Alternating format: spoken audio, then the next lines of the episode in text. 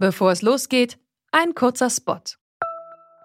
Bald starten ja wieder die Grand Tours mit viel sportlichem Ehrgeiz, medialer Berichterstattung und leider auch mit schlimmen Stürzen. Die Teilnehmenden sind hoffentlich gut abgesichert, denn im schlimmsten Fall müssen sie ihre Karrieren beenden, weil der Sturz es unmöglich macht, weiterhin zu fahren. Aber nicht nur im Sport, auch in jedem anderen Beruf kann eine Berufsunfähigkeitsversicherung sinnvoll sein. Der digitale Versicherungsmanager Clark kann euch helfen, die richtige Versicherung zu finden und schlägt euch passende Versicherungen vor. Und wenn ihr euch die Clark App holt und zwei eurer bestehenden Versicherungen hochladet, dann schenkt euch Clark mit dem Code Antritt34 einen 30 Euro Shopping-Gutschein. Den Link findet ihr in den Show Notes.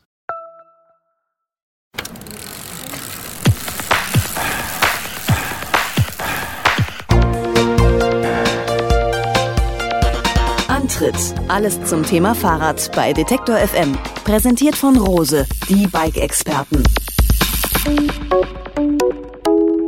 1817 hat also Karl Dreis die Laufmaschine erfunden. Wir haben es gerade auch gehört. Und mit diesem Fahrradvorläufer hat sich auch unser Leben nachhaltig verändert, ist bereichert worden. Denn auf den Dreh mit den zwei Rädern, da muss man erstmal kommen. Und wir erschrecken kurz, wenn wir uns eine Welt ohne Fahrrad vorstellen. Wir jedenfalls. Auf jeden Fall. Doch wie funktioniert eigentlich so ein Fahrrad? Warum können wir auf nur zweieinhalb Zentimeter breiten Reifen durch die Landschaft brausen und wir kippen trotzdem nicht um, trotz reichlich Festtagskilos? Eine Frage wie gemacht für unseren Technik-Löwenzahn aus München, Jens Klötzer vom Tourmagazin. Klingeln bei Klötzer. Die Technikfrage beim Antritt auf Detektor FM. Tourredaktion Jens Klötzer, schönen guten Tag. Ja, hallo Jens, wir haben eine ganz einfache, simple Frage an dich. Warum fährt ein Fahrrad aufrecht und warum kippt es nicht um? Sind es eigentlich sogar zwei Fragen? Ja, sind zwei Fragen. Und äh, ja, Grundlagenforschung. Erstaunlich, dass die Frage nicht schon eher kam. Ähm, ganz simpel gesagt, also so ein stehendes Fahrrad kippt um, logisch, weil der Schwerpunkt halt über dem Aufstandspunkt liegt, so wie wenn man den Besenstiel senkrecht hinstellen würde. Und ähm, damit es nicht umkippt, äh, muss man halt versuchen, diesen Aufstandspunkt immer genau unter den Schwerpunkt zu balancieren, wie wenn ich einen Besenstiel so auf dem, auf dem Zeigefinger balanciere, wie wir es als Kinder früher gemacht haben. Und ähm, das ist im Prinzip das, was beim Fahren passiert. Und wenn ein Fahrrad fährt, gibt es so ein paar Kräfte, die das quasi automatisch machen. Und äh, je schneller das Fahrrad fährt, umso besser funktioniert es. Und deswegen kann man mit dem Fahrrad auch freihändig fahren, wenn es nur schnell genug ist. Okay, und wie genau passiert das? Also was sind das für Kräfte? Also da gibt es zwei wesentliche Effekte. Ähm, das eine sind so die Lenkmanöver, die man vollführt. Und das kennt man halt, wenn man besonders langsam fährt. Da muss man, um nicht umzukippen, immer so gegenlenken. Und das ist auch das, was so der Karl Dreis mit seiner Laufmaschine vor 200 Jahren mehr oder weniger zufällig herausgefunden hat. Ähm, und den gibt man jetzt noch ähm, durch einen geometrischen Kniff noch so einen Automatismus dahinter. Jeder kennt das ja, dass die Gabel beim Fahrrad so ein bisschen nach vorne gebogen ist und dadurch kriegt das Fahrrad einen sogenannten Nachlauf. Und äh, das führt dazu, dass wenn das Fahrrad in eine Richtung kippt, dass das Vorderrad automatisch auch in diese Richtung kippt und dann dieses Lenkmanöver vollführt, um eben den Schwerpunkt oder den Aufstandspunkt wieder unter den Schwerpunkt zu bringen. Das passiert also automatisch, wenn ich langsam fahre. Und ähm, der zweite äh, Effekt ist der sogenannte gyroskopische Effekt, so ein Kreiseleffekt der verstärkt sich mit der Geschwindigkeit des Fahrrades und den kann auch jeder selber ausprobieren. Wenn er mal sein Vorderrad ausbaut und das versucht an einer Seite der Achse festzuhalten, dann kippt das natürlich weg. Und äh, wenn ich dem Ganzen jetzt aber einen Dreh gebe und das Vorderrad sich dreht, dann kann ich das ganz leicht an einer Seite der Achse festhalten, ohne dass es aus der Spur gerät. Und selbst wenn ich dem dann Schlag versetze, also versuche das aus der Spur zu bringen, dann pendelt das sich automatisch aus, wie so ein Kreisel.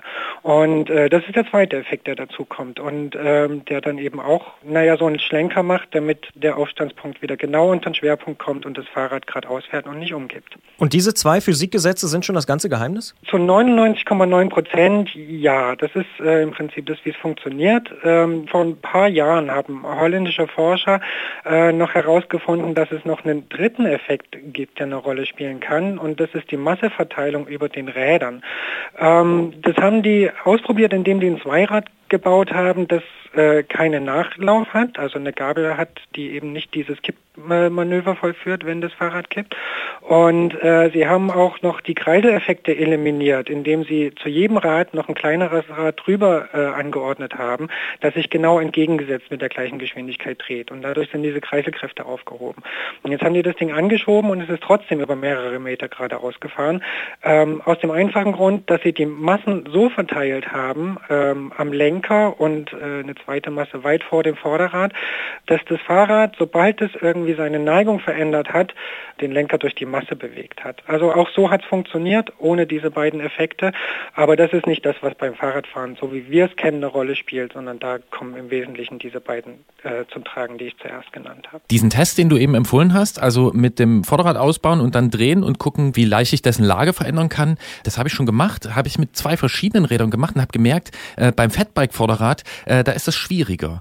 Heißt das denn auch, dass ein Fahrrad umso besser aufrecht fährt, je schwerer die Räder sind? Bleibt also ein Fatbike mit seinen dicken Pellen besonders leicht aufrecht und ist das Rennrad näher am Umkippen? Ja, prinzipiell ja, das stimmt. Also je schwerer die Laufräder sind oder besonders das Vorderrad ist, desto stabiler fährt das Rad bei hohen Geschwindigkeiten und im direkten Vergleich, aber nur, wenn sie von der Geometrie identisch gebaut sind und bei gleicher Geschwindigkeit. Also grundsätzlich stimmt es. Nun kann man aber mit diesen Reglern, da kann man so ein bisschen dran drehen. Ne? Man kann den Nachlauf und die Geometrie von dem Fahrrad verändern äh, und man kann die Gewichtsverteilung auf dem Fahrrad verändern. Und dadurch kann man das so ein bisschen fast nach Belieben einstellen, wie sich dieses Rad fährt. Aber äh, grundsätzlich ist es schon so, und das ist ja auch gewünscht, äh, dass ein Rennrad mit einer steilen Gabel und einem leichten Vorderrad viel wendiger und viel nervöser fährt als jetzt ein Hollandrad mit ganz flacher Gabel und sehr schweren Rädern zum Beispiel. Jetzt sind ja bis vor einer Weile Kinder oft mit Stützrädern unterwegs gewesen. Heute beginnen die eigentlich in der Regel mit Laufrädern ohne Kurbel. Ist das die Vorverlagerung eines technischen Evolutionsschrittes sozusagen ins frühe Lebensalter? Ja, so kann man sehen. Ähm, der eigentliche Grund äh, ist aber, glaube ich, dass man erkannt hat, dass auch ganz kleine Kinder äh, ganz intuitiv das Gleichgewicht halten können, indem sie lenken mit dem Rad. Also ähm, wenn sie diese Funktionsweise einmal erkannt haben, dann können sie spielerisch damit umgehen. Und dieses Schlingern, um diese Balance äh, zu halten, das geht ganz schnell in Fleisch und Blut über. Und ähm, so kommen dann Kinder später viel schneller auf ganz normalen Fahrrädern klar, weil sie es mit Stützrädern gar nicht erst gelernt haben und dieses Halten des Gleichgewichts eben schon von der Pike auf gelernt haben sozusagen. Und ähm, ja, das unterstützt auch die Annahme, dass man das Fahrradfahren nie wieder verlernt, ne? weil es, wenn es einmal gelernt ist, so ein Automatismus wird. Da wird also sozusagen der kleine Dreis in uns allen geweckt. Nun weiß ich ja von dir, dass du dich auch sehr gern in schnelle Kurven legst und ich freue mich auch schon auf die nächsten Serpentinabfahrten im Parallelflug.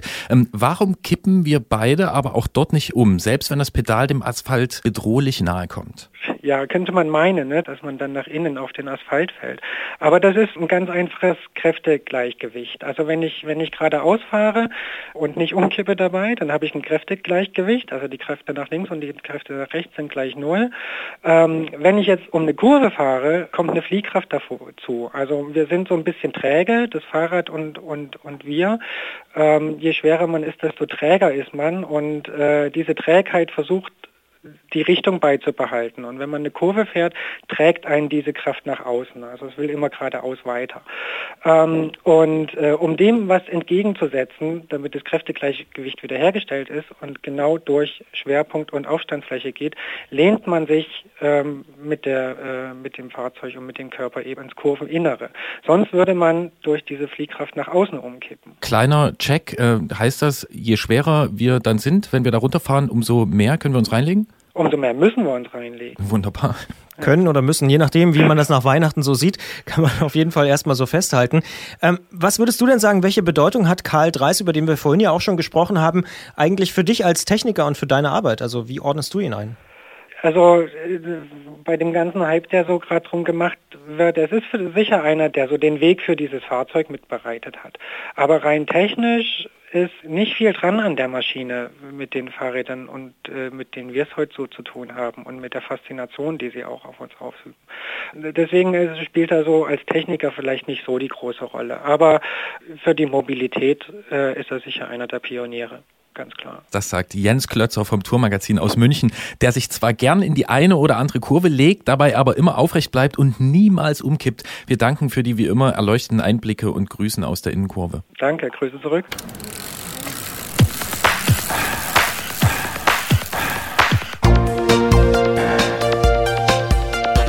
Antritt. Alles zum Thema Fahrrad bei Detektor FM. Präsentiert von Rose, die Bike-Experten. Thank you.